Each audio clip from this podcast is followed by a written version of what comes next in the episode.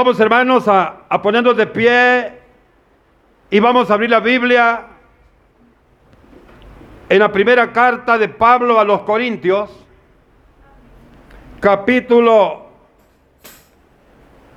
5, versículo 1 al versículo 5, vamos a leer. Y la palabra del Señor dice de la siguiente manera, lo leemos en el nombre del Padre, en el nombre del Hijo y en el nombre del Espíritu Santo. De cierto se oye que hay entre vosotros fornicación y tal fornicación cual ni aún se nombra entre los gentiles, tanto que alguno tiene la mujer de su padre. Y vosotros estáis envanecidos. ¿No debería más bien haberos lamentado para que fuese quitado de en medio de vosotros el que cometió tal acción? Ciertamente yo, como ausente en cuerpo, pero presente en espíritu, ya como presente he juzgado al que tal cosa ha hecho.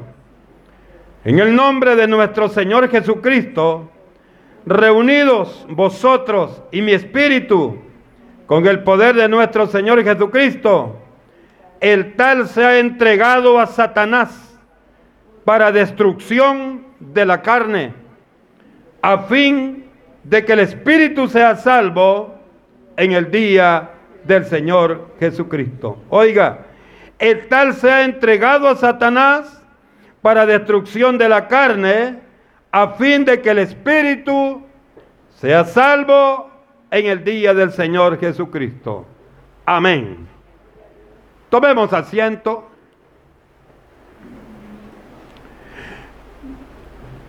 He querido, hermano, tocar estos puntos el martes tocamos un punto muy importante también, que es complicado para entenderlo y muchas veces se les da una interpretación no acorde a la palabra de Dios. Y ahora también el Señor me ponía que tocáramos este, este punto, porque también es confuso para muchos y nos puede dar, amados hermanos, una dirección equivocada. Cuando leemos en el 5, dice que así rápidamente el que está cayendo en pecado, en este caso esta persona que está viviendo incesto, que tanto el padre como el hijo viven con la misma mujer, dice el versículo 5, les dice Pablo, reúnanse. Yo en el espíritu y ustedes corporalmente. Reúnanse para que éste sea entregado a Satanás para destrucción de la carne, a fin de que el espíritu sea salvo en el día del Señor Jesús. Aquí hay una gran confusión para muchos. Porque muchos dicen, ¿cómo entregándolo a Satanás, él va a ser salvo en aquel día. ¿Acaso Satanás salva? Claro que no. Es ahí, hermanos, la interpretación adecuada que tenemos que darle a la palabra del Señor. Si usted lee la primera carta de Pablo a la iglesia de Corinto, se va a dar cuenta que ellos tenían un problema bien serio y era de inmoralidad. Esta iglesia tenía muchos problemas de inmoralidad. Tenía muchas prostitutas. Mil prostitutas tenía en el templo. Pero para esta, esta casta o para este grupo que participaban en, este, en esta área, para ellos era bueno, porque estas mujeres le servían a la diosa. Ahora, usted y yo, claro que hoy entendemos que eso no tiene ninguna relación con los santos. Pero en este caso, el apóstol Pablo le llamó la atención el escándalo, el escándalo, hermano, que había en la iglesia a consecuencia de un caso de inmoralidad. Y la preocupación, hermanos, del apóstol era que la, congregación lo veía y no decía nada. La congregación conocía el problema que estaba dando, pero nadie decía, ¿qué podemos hacer? Solucionamos este problema. Esa era la preocupación de Pablo. ¿Y sabe por qué? Porque este hecho no se trataba de un chisme ni de rumores. Este problema era de conocimiento público. Toda la gente sabía esto. Y más que toda la congregación, los que tenían la dirección de la congregación conocían este caso. Y Pablo, hermano, se siente incómodo porque era un caso de inmoralidad real, no era ficticio. Y hay una cosa importante, hermano, que tan delicado en este caso, que Pablo les dice que ni siquiera se daba entre los gentiles. Les dice increíble que la iglesia de Corinto se esté dando este caso, que ni aún en los gentiles se ve. El problema consistía, hermano, de un hombre que tenía relaciones sexuales con la esposa de su padre, su propia madrastra. Oiga, que tal vez usted puede decir, hermano, ¿y, ¿y por qué se admiraban? es porque usted está pensando igual que estos impíos. Pero si usted tiene el conocimiento y el temor de Dios, usted va a decir, qué horrible lo que estaba pasando en la iglesia de Corinto.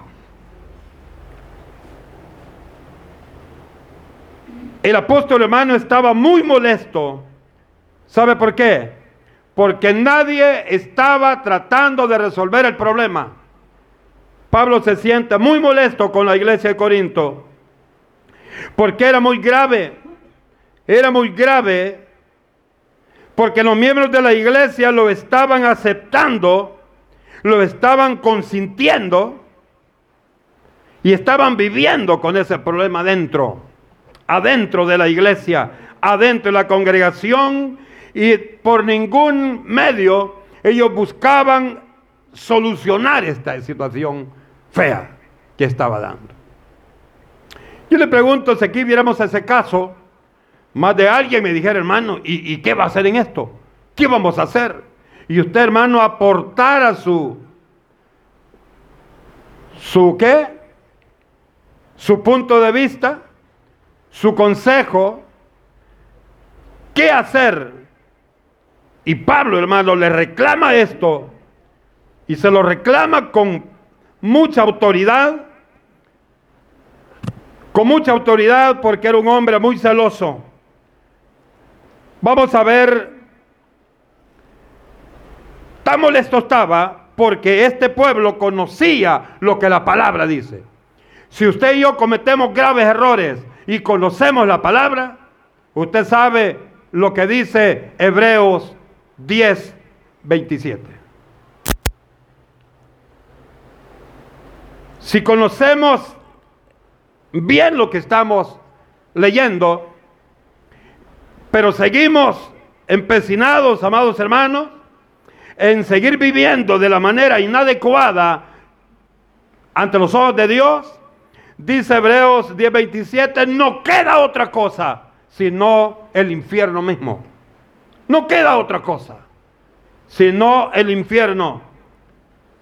Y usted sabe, hermano, que hablar de infierno es hablar de un tormento que nunca terminará. O sea, es algo horrible. Es algo, hermano, que no tiene fundamento en, la mentalidad nuestra. Mateo capítulo 18, amados hermanos, oiga lo que dice, y por eso es que Pablo estaba molesto. 18, 15, 17, dice la palabra, por tanto, si tu hermano peca contra ti, ve y repréndele, estando tú y él solos. Si te oyere, ha ganado a tu hermano.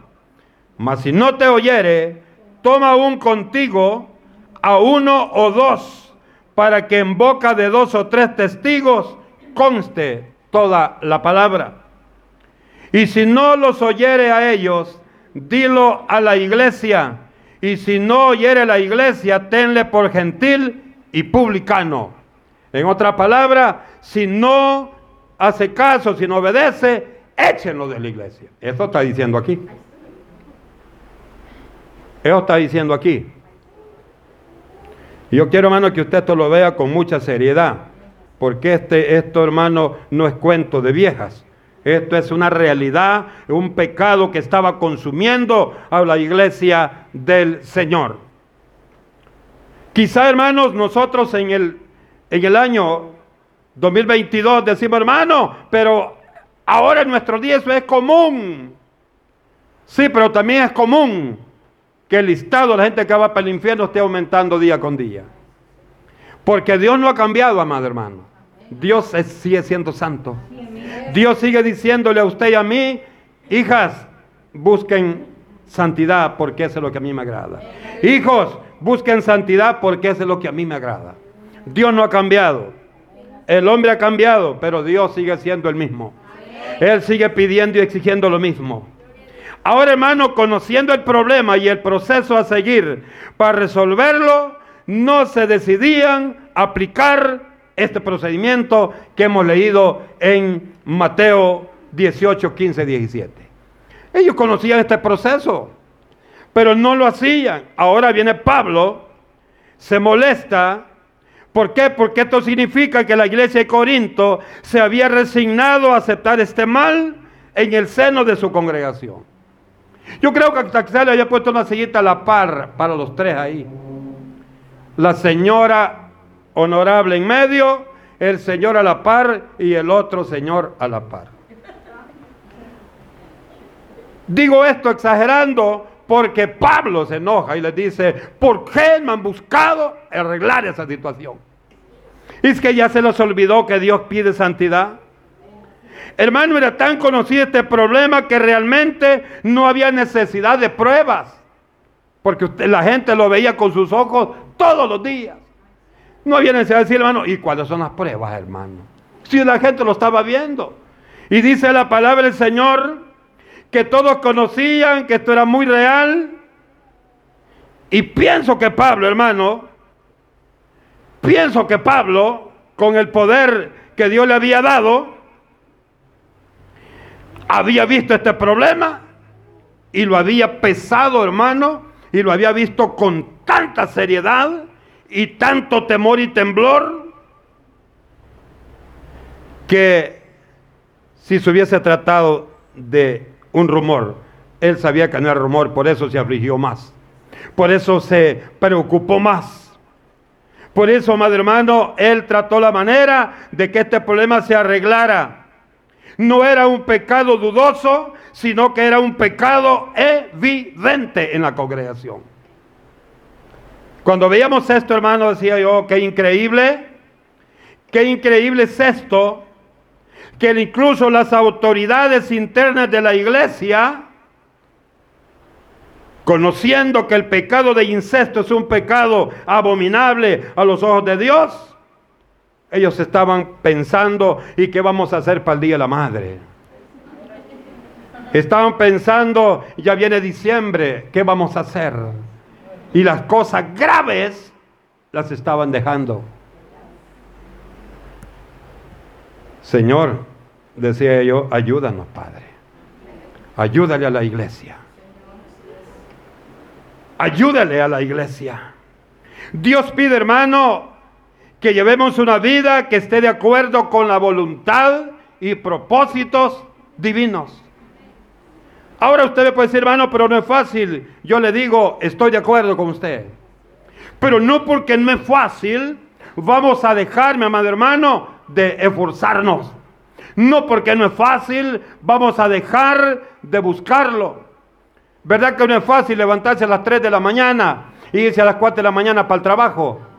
Pero lo hacemos. Lo hacemos.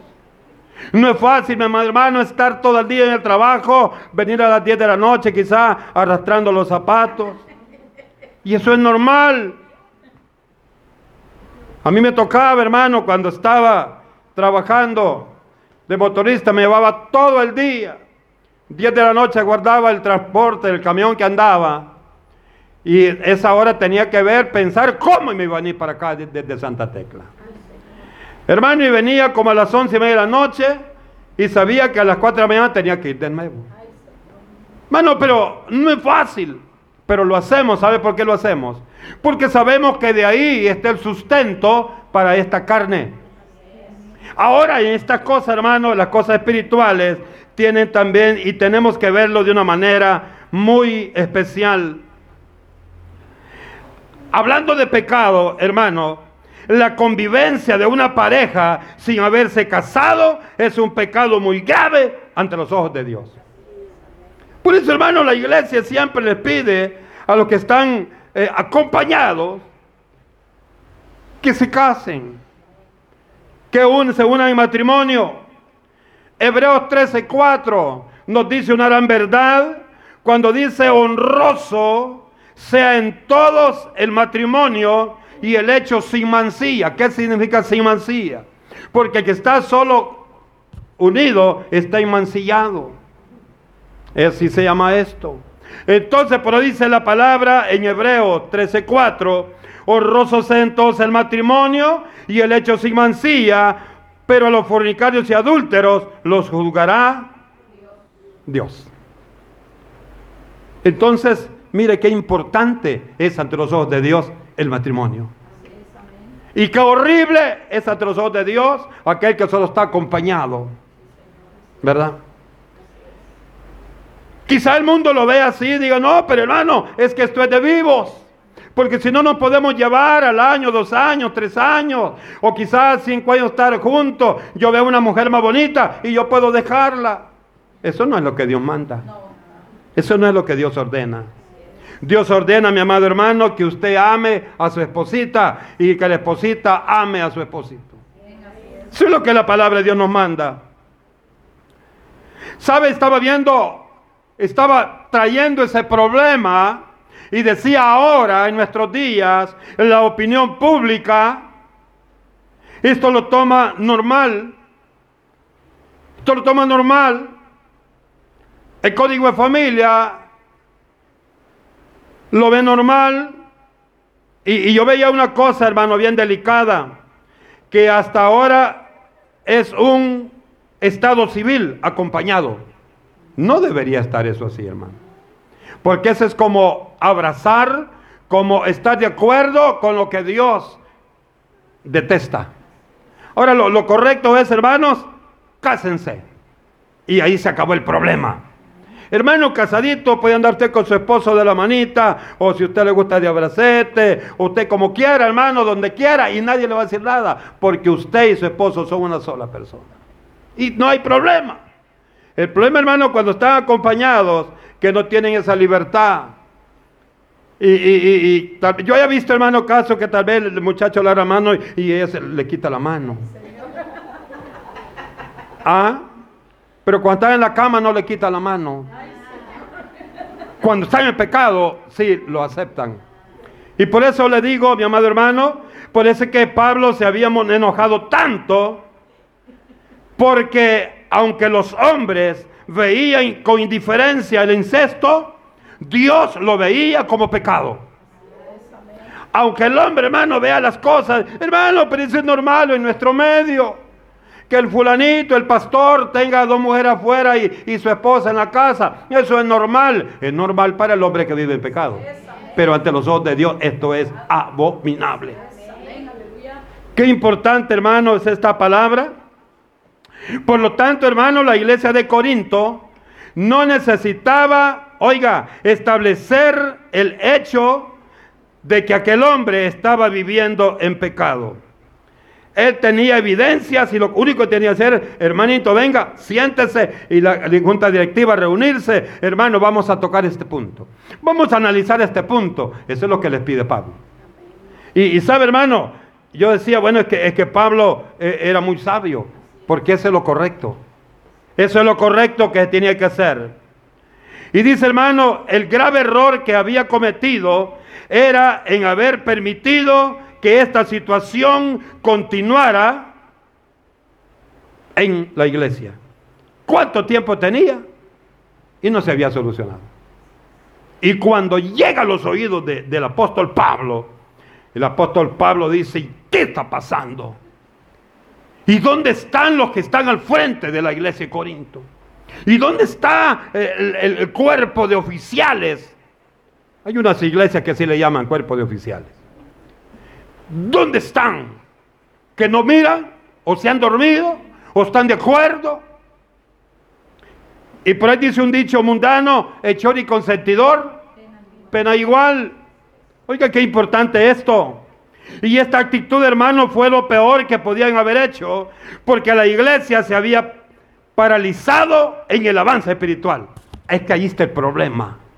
Hermano, cuando la iglesia permite estos casos, ¿sabe qué sucede?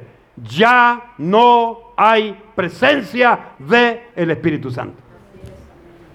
Ya no hay presencia del Espíritu Santo. Y esto, hermano, es bien delicado. Ahora cuando les escribe Pablo, les da esta determinación. La determinación del apóstol Pablo ante este problema fue que debían reunirse, y eso está en el versículo 5 que leíamos. Les dice él en el versículo 5, qué interesante lo que les dice. Les dice el 4, en el nombre de nuestro Señor Jesucristo, reúnanse ustedes y mi espíritu con el poder de nuestro Señor Jesucristo. ¿Y qué es lo que van a tratar? ¿Qué es lo que van a, analizar? Es esto, les dice él. Que este Señor dice que el tal, oiga, dice, el tal se ha entregado a Satanás para destrucción de su carne. Es lo que les dice, no les dice, eh, estamos en el Nuevo Testamento. Estamos en el Nuevo Testamento. Muchas veces, hermano, muchas veces cuando en la iglesia se tocan puntos y, de alguna manera se, se usa drasticidad, usted sabe que muchas veces la gente dice, no tienen amor. La Biblia dice que hay que amar que no hay que criticar, que no hay que juzgar. Pero ¿quién va a decir eso? El que está metido en el problema que no quiere que le digan nada. Porque aquí, hermano, Pablo dice en el versículo 3, ya como presente he juzgado al que tal cosa ha hecho. Dice Pablo, lo he juzgado. Ahora, la determinación que Pablo tomó con este señor era drástica. Era drástica. Era drástica, pero ya leímos allá en Mateo 18, 15 al 17 el proceso que tenía que seguirse. Pero si este proceso al hacerlo, la situación continuaba, viene Pablo y le dice entonces, reúnanse y entréguenselo al diablo. Porque no quiere hacer caso les dice Pablo. Y eso usted lo lee claramente en el versículo 5. Cuando le dice el tal se ha entregado a Satanás para destrucción de su carne. Vamos a ver entonces esta situación. ¿Qué significa? Quizá alguien, hermano, bueno, a mí ya me lo han dicho. Usted tiene un problema, hermano. ¿Qué? que usted a la gente la manda al infierno. Y yo le digo, ¿por qué? Quien nos manda al infierno es la Biblia, cuando usted y yo estamos en pecado. Y si morimos en pecado, no crea que Dios es alcahuete. ¿Cuánto tiempo estuviste en la iglesia, hijito? 20 años. Ay, pues sí, hijito. Bastante, ¿verdad? Ah, pues te deslizaste y entonces pasá para el cielo, ¿no, hermano? No, no es así. Dios es un Dios justo. Y Dios no va a premiar a nadie que no lo merezca. ¿O qué dice usted, hermano, ustedes que, que trabajan? ¿Qué dicen ustedes cuando le dan un premio a alguien que no lo merece? Usted dice, no lo merece. Yo no sé por qué le han dado esto, quizás esté enrollando con el jefe. Y eso lo dice usted porque usted está viendo las cosas y usted sabe que aquello no es justo, pero Dios sí es justo. Dios a usted y a mí va a dar el cielo, nos ha entregado la promesa de la salvación, pero si usted y yo nos sujetamos a su palabra. Maravilloso es Dios, hermano. Ahora, hermano, usted manda a la gente al infierno, pero esta noche lo que estamos hablando no lo digo yo, lo dice Pablo. Pablo, es que ahora hermano dígale a Pablo, usted manda al infierno a la gente, Pablo. Porque le dice, mándenlo, entréguenselo a Satanás. Por eso se llama el sermón de esta noche. Recuerde, hermano, veamos algunos casos de gente que fue entregada a Satanás. Porque hay muchos en la Biblia. Caso emblemático, el caso de, de, de Job el caso de Job. Él fue entregado a Satanás. Lo vemos en Job capítulo 1, 12. Para que usted no diga, el hermano está saber qué le pasó, que se equivocó. No, leámoslo. Job 1, 12. Amados hermanos, dice así la palabra. 1, 12. Dijo Jehová a Satanás, he aquí todo lo que tiene Job está en tu mano. Oiga, solamente no pongas tu mano sobre él. Le dice, todo lo que tiene está en tu mano, haz lo que quieras con él. Solamente no toques su cuerpo. Aquí no está hablando del alma todavía. No toques su cuerpo. Veamos el 2, capítulo 2 de Job versículo 1 al 6. Aconteció que otro día vinieron los hijos de Dios para presentarse delante de Jehová y Satanás vino también entre ellos presentándose delante de Jehová. Y dijo Jehová Satanás, ¿de dónde vienes? Respondió Satanás a Jehová y dijo, de rodear la tierra y de andar por ella. Versículo 3, y Jehová le dijo a Satanás, ¿no has considerado a mi siervo Job?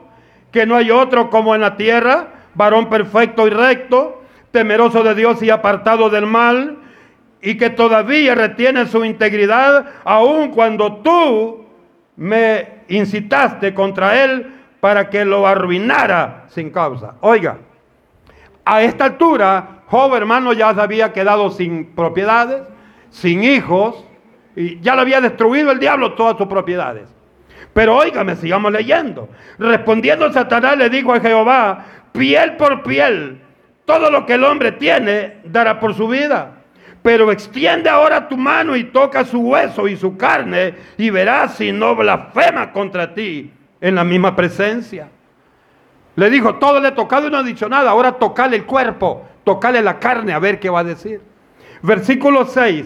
Y Jehová dijo a Satanás, he aquí, él está en tu mano en otra palabra, destruirlo si querés hacer lo que querás con él. Pero le dice, he aquí él está en tu mano, mas guarda su vida. Le dice, bueno, ya le quitaste todo y no ha blasfemado, ¿verdad? Pues ahora tocarle su cuerpo, pues. Destruir su cuerpo, su piel, su carne, pero su alma, su vida, no la toques porque esa sí es mía. Entonces, aquí vemos, hermano, que Job fue entregado a Satanás para que hiciera lo que él quería con él. Pero no, no su alma, no su vida, esa no la podía tocar Satanás, porque era de Dios. En 1 Timoteo, hermanos, capítulo 1, versículo 20, encontramos también al apóstol Pablo entregando a Satanás a Himeneo y a Alejandro también, hermanos, primera Timoteo, yo quiero, hermano, pedirle que lo leamos para que nos demos cuenta que realmente lo que estamos hablando es cierto. Primera Timoteo, vamos a ver ahí está, lo que dice la palabra. Primera Timoteo, capítulo 1, versículo 20, oiga lo que dice. Dice, de los cuales soy Himeneo y Alejandro, a quienes entregué a Satanás para que aprendan a no blasfemar. entregué a Satanás, le dijo el apóstol Pablo, para que los haga trizas. Estos casos, hermano, que nos sirvan para buscar, que nos sirvan usted a mí para buscar dominio propio, para no creer en el, para no caer en el peligro que han caído estos hombres y que cayó, hermano, el que estamos viendo en esta noche. No olvidemos que hay muchas personas que están causando grandes daños al Evangelio de Jesucristo con sus malos testimonios, dando malos frutos, dejándose, hermano, influenciar por su propia naturaleza pecaminosa. No hay dominio propio. ¿Qué dominio propio, hermano? Que el enemigo le puso ahí que le bailara alguna... Usted dice, no, yo soy hijo de Dios las hermanas, yo soy hija de Dios. Y Dios me ha dicho que eso tengo que, hay que cambiar el camino. ¿Ah? Hay que cambiar el camino porque ahí no es donde Dios quiere que camine. Por eso, hermano, es que el apóstol Pablo sugirió que a este señor que no dejaba el pecado lo entregaran a Satanás. Ahora, hay una pregunta importante. Yo sé que usted ya se la hizo. ¿Cuál es el propósito de que entregaran a Satanás a este señor? ¿Para que se perdiera? ¿Para que se condenara? No, porque si usted lee conmigo la segunda parte del versículo 5 que dice, ¿para qué lo iban a mandar? ¿Para qué lo iban a mandar a, a Satanás? Aquí nos dice, si usted lee conmigo, aquí dice, ¿para qué? Y qué importante cuando nos dice, oiga, el tal se entrega a Satanás para destrucción de su carne, a fin de que el espíritu sea salvo en el día del Señor. O sea, mire, mire qué, contradicción hay ahí. Porque había que mandarlo a Satanás para que este hombre no perdiera la salvación. Es ahí donde está, hermano, el, el problema teológico para entender esto.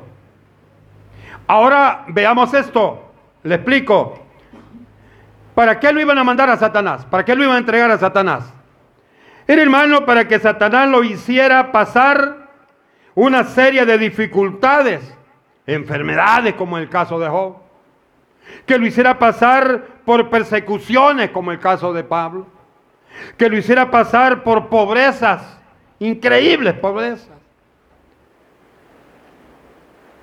Dice un dicho mundano que mal paga el diablo al que más bien le sirve.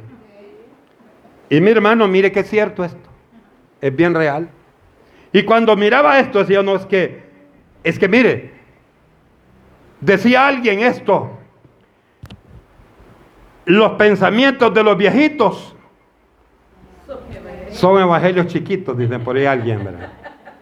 Usted ya ha oído, ya ha oído quién dijo eso, ¿verdad? Pues le dio risa, ¿verdad? Bonita esa película, hermano. Bueno, ¿sabe por qué dice eso? Porque tienen fundamento en la vida práctica de la humanidad. Y dice que mal paga el diablo a quien viene sirve. Y a consecuencia, hermano, de este proceso de ataques que este hombre iba, iba, a sufrir en su propia carne, este proceso de dolor que él iba a sufrir, el hermano iba a reconocer su error. Iba a buscar al Señor una vez más. ¿Para qué? Arrepentido por lo que había pasado. No sé si usted lo entiende y lo ve que es real. Necesitamos muchas veces que Dios nos meta en el horno de fuego para decir, si estoy haciendo mal, necesito dejar este pecado. Hermano, y buscar a Dios. Necesitamos que Dios nos meta en ese proceso. Y por eso le dice el apóstol Pablo, déjenlo a Satanás, échenselo a Satanás, entréguenselo al diablo, para que el diablo haga con él lo que él quiera. Cuando él se ve destruido, se vea que es un miserable, se vea que todo lo que él tenía y que creía que lo tenía porque lo, no valía la pena, se va a dar cuenta que él no valía la pena, es lo único que valía era la llama del infierno. entonces él va a venir y va a buscar de Dios. Y Dios, que es grande misericordia, le va a decir, ven. Porque sabe hermano, Dios no ve lo malo del corazón del hombre. Dios lo que ve es que el hombre se humille. Dios lo que ve que usted y yo le digamos, Señor, perdóname, yo sé que te he fallado, papá.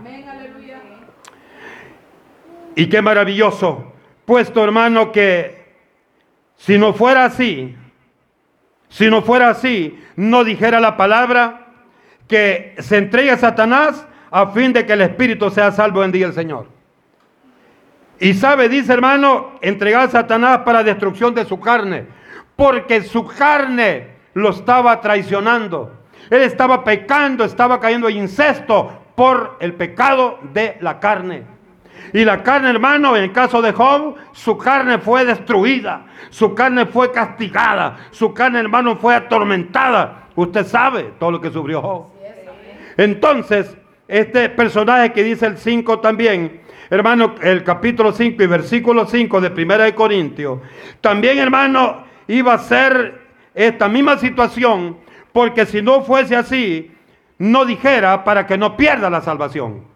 Si no, hermano, cuando el hombre está destruido, se acuerda de Dios y busca de Dios y Dios es maravilloso. Lucas 22, vamos a ver un caso también muy importante. Lucas 22, vemos ahí, hermano, versículo 31 a 34. Dijo también el Señor, Simón, Simón, he aquí Satanás os ha pedido para zarandearos como a trigo. Pero yo he rogado por ti para que tu fe no te falte y tú una vez vuelto confirma a tus hermanos. Y vino Simón bien confiado, le dijo, Señor, dispuesto estoy a ir contigo no solo a la cárcel, sino también a que me mate por ti. Mira, bien decidido este cielo. Y el Señor le dijo, Pedro, te digo que el gallo no cantará hoy antes que tú niegues tres veces que me conoces. Hermano amado, yo pienso que a este señor que vivía incesto ya le habían dicho, mira, eh, eh, está mal que vivas con la esposa de, tu papá. Esto está malo, te va a llevar el juicio de Dios. Y quizás hermano él dijo, no, si yo ya lo sé, pero yo me la puedo con el Señor y a mí no me va a pasar nada de eso. El caso emblemático de, Pedro. Y sabe, yo uní estos dos casos y digo el caso de, de de Pedro, ese que estaba pasando el muchacho del capítulo 5. Muy, muy confiados. Y, le pregunto, ¿se lamentó Pedro? Sí, se lamentó. Le dijo Jesús, he pedido, he orado para que cuando te llegue ese momento, te llegue esa prueba, te llegue ese momento de sufrimiento, te dé fuerzas para que no vayas a fracasar, para que no vayas a perder tu alma, no vayas a perder la salvación. Y de hecho, hermano, cuando el gallo cantó, ¿qué hizo Pedro? Comenzó a llorar. Dijo, soy un miserable. Yo le dije a Jesús que yo estaba decidido a ir a la misma muerte y ahora me doy cuenta que no soy más que un miserable porque el gallo me ganó. Dice hermano que comenzó a llorar. Ese, ese llanto, ¿qué significaba? Cobardía. No, significaba arrepentimiento. Y eso es lo que Dios está buscando en este hombre. Caso similar, para que reconociera, hermano, el gravísimo error que él había cometido de incesto, debía ser entregado a Satanás para que fuera zarandeado y con todo y este doloroso proceso decidiera buscar a Dios, pero con un corazón contrito y humillado. ¿Sabe qué es zarandear, verdad? Lo meten a usted para allá, para acá y para acá, hermano, y el diablo así lo agarra uno, para acá, del pelo para allá, y lo aquí lo levanta, lo vuelve a dar, y hermano, eso es lo que iba a pasar con este hombre. Y al final, hermano, se iba a dar cuenta, yo estoy aquí sufriendo porque soy necio. Bueno, el hijo pródigo eso dijo, ¿se acuerda? Cuando estaba peleando con los cuches. Los cuches comiendo y cuando el cuche dejaba de comer y el cuche lo y comiendo él también. Y al final dijo, bueno, ¿y yo por qué estoy peleando con los cuches? Para comenzar, es un animal inmundo. Si en la casa de mi padre hay manjares, hay sirvientes que me están esperando con buena comida. ¿Qué voy a hacer? Dijo. una cosa. Y eso nos cuesta a usted y a mí. Humillarnos. Eso nos cuesta a usted y a mí. Pero él dijo, reconozco que he fallado. Y se levantó, hermano, con todo y sus tiliches que tenía. Y se fue y se humilló. Y le dijo, no soy digno de ser llamado tu hijo por todo lo que he hecho. Pero como Dios ve la humillación, le puso un anillo. Eso significa le dio autoridad. Y le dijo, preparen el animal más gordo. Y hay que darle comidita. Vístanlo como un rey. Usted y yo somos... ¿Qué somos? Príncipe, sacerdote. Y ustedes son princesas. Hermano, pero ¿dónde está el carruaje? ¿Dónde está el, ayote, que, la calabaza? No, esa es mentira. Esa es mentira. Usted, hermana, usted es princesa para los ojos de Dios. Dios se la ve a usted, hermano. Por eso usted nunca digas que nadie me quiere y sale ahí. No, hermana, usted salga con su con su rostro hacia arriba, viendo para arriba. Que nadie me la humille, hermana. Usted es hija de Dios. Que se humille el diablo. Que se humille a aquellas personas que a usted quieren desmejorarla. Porque sabe por qué. Porque quieren hacerla sentir mal. Porque ellas saben que usted pesa ante los ojos de Dios. Los siervos de Dios también. Hermanos, mantengámonos. Mantengámonos con firmeza en el Señor. Que Dios será el único que nos va a dar la victoria. Si no es entregado, si no es zarandeado, si no es azotado, ¿sabe qué iba a pasar? Hermano, que iba a pasar en incesto todo el tiempo. Iba a pasar en incesto. No iba a desaparecer esto. Viviría en pecado y finalmente lo habría perdido todo. Por eso le dijo, le dijo Pablo, échenlo. Déjenlo que el diablo lo zarandee, que el diablo haga con él lo que quiera. Cuando él ya esté destruido y se dé cuenta que es un miserable, va a venir al Señor y el Señor lo va a recibir y en el día final Él va a ser salvo. Pero tenía que pasar el proceso primero. Ah, ¿entendió el versículo 5? Por eso dice acá, cuando usted lo lea hoy ya lo va a entender fácil. Ah, por eso dijo Pablo que, lo que se lo dieran a Satanás, para que lo zarandeara y después cuando él pasara este proceso doloroso y, se diera cuenta que todo lo que estaba sufriendo era por su mala cabeza, iba a volver a servirle al Señor. Yo aquí le he puesto esto para terminar. Es necesario que Dios nos meta en este proceso para que nos demos cuenta que lo que sufrimos es consecuencia de nuestra desobediencia en nuestra relación con Dios. Y usted no me deja mentir. Cuando usted y yo nos metemos con Dios y le hacemos caso a Dios, nada le pasa. Yo le he contado, hermano, a mí el diablo me hizo parche. Firmé papeles que me iban a quitar el pie, que iba a quedar en silla ruedas. Me dijeron, ya no vas a volver a caminar nunca, vas a quedar aquí, que allá. dije yo, bueno, mi modo. Todos los papeles firmé yo, hermano. Me llevaron el pie que me iban a poner como que era robot. Te vas a aceitar, me dio cada ocho días. Y todo, hermano. Mire, eso es lo que dijo el hombre. Eso es lo que el diablo me quería hacer creer que estaba terminado. Me dijo, no vas a poder caminar. Hermano, hasta correr puedo. Y a mí no me preocupa, hermano.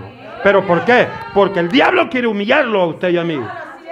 El diablo quiere ver a usted triste. O el diablo quiere vernos a nosotros que no le creamos a Dios. Pero usted y yo debemos creerle a Dios. Porque si alguien habla la verdad, es Dios. Termino diciéndole, no se humille, hermano. No se humille. No se humille al enemigo. Si en su trabajo alguien lo ve así, dígale, pobrecito. Señor, Señor, te pongo este perverso. Mi hermano, ¿sabe qué es lo que, lo que pasa? Cuando el jefe tira, tira los cuentas y usted no, no se los agarra, ya te voy a mandar para los servicios sanitarios allá. Voy a pedir otra. Hermano, si así es, váyase usted para allá. Señor va con usted. Señor va con usted. Y cuando usted menos piense, el Señor la va a mandar a traer, va a sacar este perverso y a usted la va a sentar en el sillón donde él está. Pero ¿cuándo, hermano? ¿Cuándo? En el tiempo de Dios. ¿Cuándo? Con José así pasó. Allá estaba en la cárcel, nadie se acordaba. El copero y el panadero ya no se acordaban. Pero llegó el momento cuando el, sueño de las siete vacas flacas y las gordas, la vaca flaca, hermano, le dio hasta dolor de tripa al faraón. ¿Cómo vamos a hacer? Dijo. Ah, ahí el Señor iluminó a aquel. En la cárcel está uno, le dijo, que el Señor le revela todo. ¿Y a dónde está? Vayan a traerlo. Vístanlo, le dijo bien. Báñenlo, peínenlo, rasúrenlo. Échenle perfume. Échenle moco de gorila. No, no había en ese tiempo. Y tráiganlo, le dijo. Hermano, y mire, lo llevó. Usted sabe quién fue José. ¿Qué cargo tuvo José? Era el segundo después del faraón. Ah, mire qué importante. Hermano, Dios a usted también nos puede llevar a grandes cosas. Lo único que tenemos que hacer es fácil, ganarnos ese privilegio. Esforcémonos, esforcémonos para que no perdamos el galardón. Yo quiero decirle una cosa. Hoy por la mañana había alguien, un predicador que decía, el Señor ya viene. Dentro de 10 años viene. Yo le dije, eres Jesús. Porque el Señor no ha dicho cuándo. Lo que sí nos ha dicho es, hermana, pronto vengo. A las jovencitas, hijas, pronto vengo. Cuídense. Yo las voy a exaltar. Yo quiero llevarlas hasta allá arriba. Y cuando estén arriba, todos van a querer ser como ustedes. Aquellas que no honran a Dios, al lugar de ir para arriba, van para abajo. Pero usted, hermanita amada, le decimos eso porque las amamos, las amamos en el amor de Jesús. Mi deseo es verlas a ustedes siempre arriba. Ah, pues poner una escalera, hermano, me voy a subir. No. Arriba en su vida. El orgullo suyo, el orgullo de sus padres, que es un orgullo sano.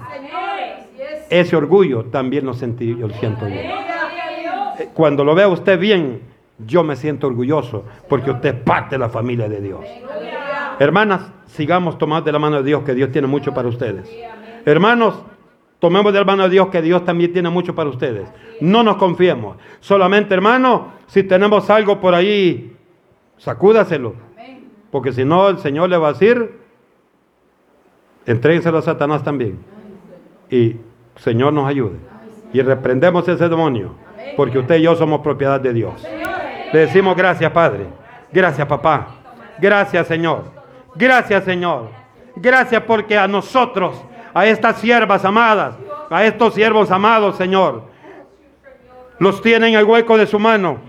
Y nunca, Señor, nunca, amado Dios, nunca le va a dar ningún lugar